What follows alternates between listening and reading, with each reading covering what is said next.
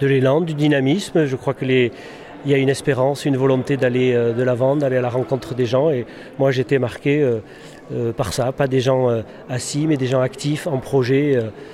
Voilà, et je crois que notre monde a besoin de gens qui, espèrent, qui croient, qui se bougent, qui sont humbles, ne prétendent pas tout changer, pas faire des grandes choses, mais par petits pas, par petites touches et ensemble, on peut faire beaucoup de choses. Et moi, j'ai le sentiment que cette journée, euh, eh bien, les gens ont montré que simplement là où ils sont, ils peuvent eux contribuer à, faire avancer euh, l'Église et, les gens. L'organisation même de cette journée a mis en route des personnes puisque vous avez réuni 72 animateurs au, minimum. Euh, ils étaient souvent plusieurs par atelier.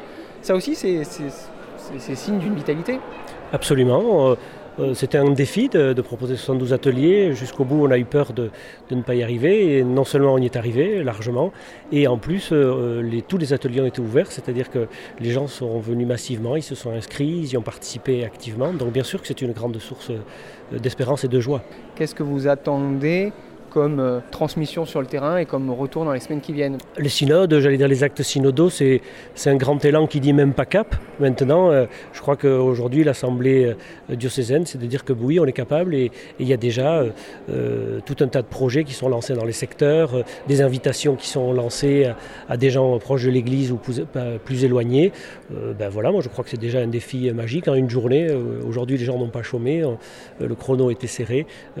voilà, et eh bien c'est déjà une formidable réussite euh, et un formidable espoir pour euh, tous les gens qui font notre Église.